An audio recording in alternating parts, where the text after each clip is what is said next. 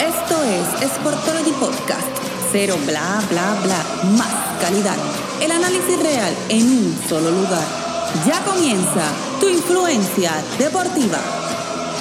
Saludos amigos de Sportology, bienvenidos a este nuevo episodio de Sportology Podcast. Venimos de un fin de semana intenso de NBA Playoffs donde hubo días de hasta cuatro partidos. ¿Quién diría que los Celtics de Boston serían los primeros en pasar a la segunda ronda? Dieron una senda barrida a los Pacers y ahora Javier se viene una esperada guerrilla entre Giannis y Kyrie. Quiero saber qué piensas de estos Celtics, cómo los viste versus la temporada regular y si podrán con los Bucks de Giannis. Saludos Karina, mira, estos Celtics por fin están parece que encontrando lo que necesitaban que encontrar, que era esa química en cancha. Eh, en la temporada regular las expectativas con este equipo eran altísimas, se esperaba que fueran el mejor equipo de, de la conferencia del Este, porque obviamente el año pasado se queda en un juego de la final, pero te regresa Kyrie Irving, te regresa Gordon Hayward saludable, que se suponía que eso hiciera la diferencia, pero ese no fue el caso. en realidad lo que le trajo fueron más retos que, que, beneficios, pero la manera en que lo hicieron en la primera ronda para mí es algo muy esperanzador para los fanáticos de, de los Celtics de Boston, aunque fue una barrida, pero los juegos fueron muy cerrados. Tampoco, tampoco, fue como que sacaron de la cancha a los Pacers de Indiana. Y tenemos que tener en cuenta que esos Pacers no tenían a Víctor Oladipo.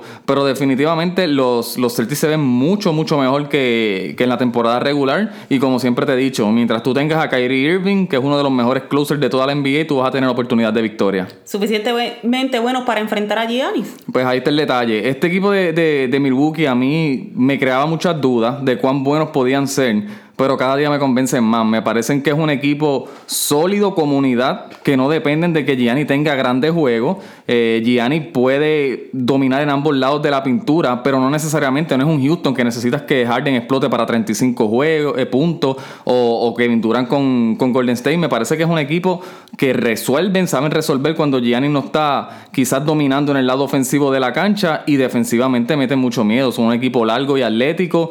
Eh, yo creo que Boston sí tiene competir. Y una de las cosas es que tienen en Al Horford y Marcus Morris dos jugadores fuertes, con mucha experiencia, que van a saber cómo defender a, Gianni y sacarlo de la pintura. Pero yo creo que los Bucks van a terminar ganando esta serie y no me extraña que no sea tampoco tan larga.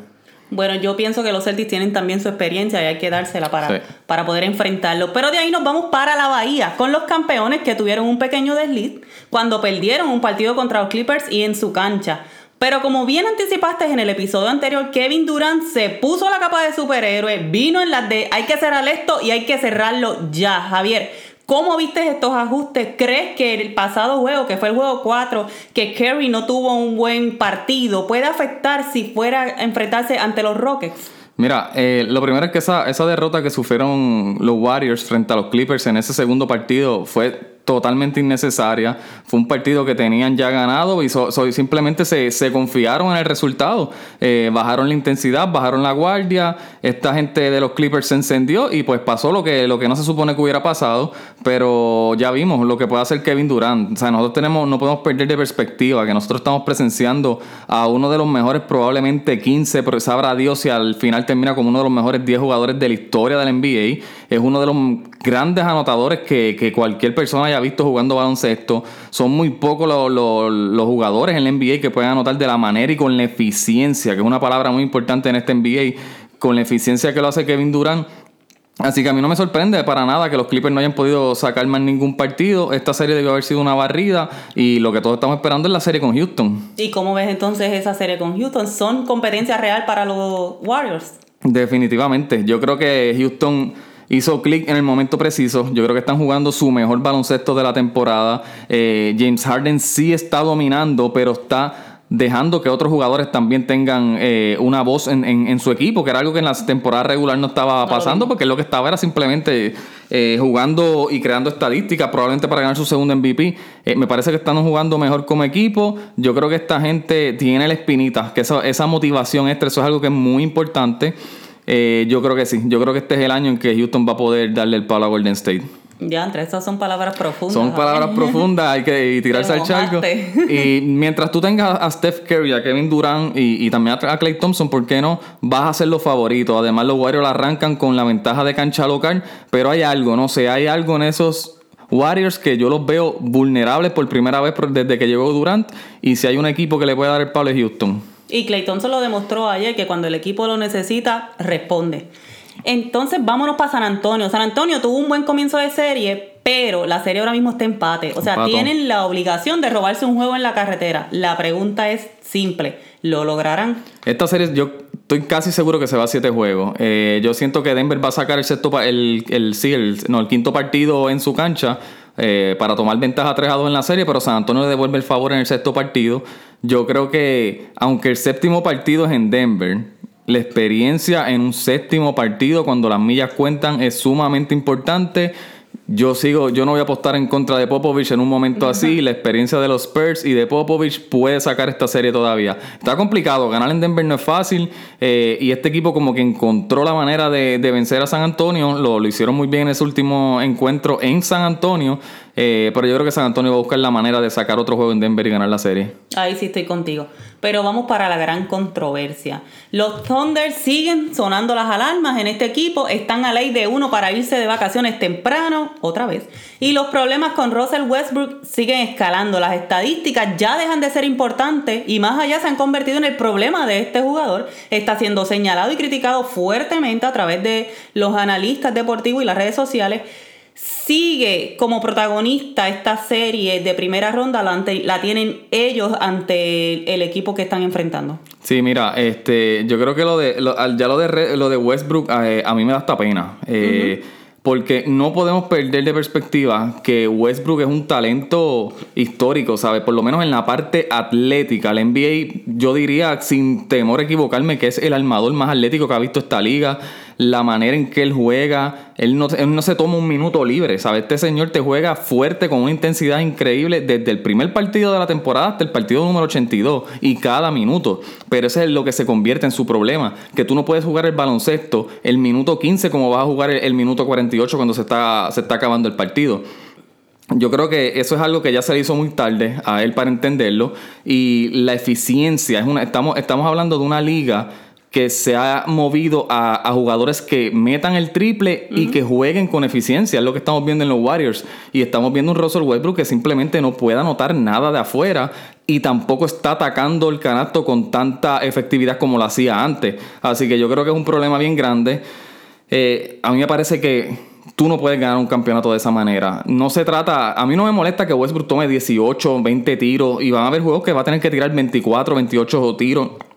El problema de Westbrook no es que tome muchos tiros, es la calidad de los tiros que toma. Por ejemplo, ayer en el segundo quarter hubo un momento que como cinco o seis posesiones consecutivas donde nadie tocó el balón. Simplemente Westbrook bajó y o se la tiraba en la cara a Damian Lillard o buscaba llevarlo al poste y la tiraba. Son posesiones que tú no estás involucrando a tu equipo y a la larga eso te crea, te crea situaciones. Yo creo que es muy responsable la manera de jugar. Eh, yo trato de pensar en jugadores que sean eh, superestrellas de ese nivel en la historia que han sido tan ineficientes y han afectado tanto a ese equipo.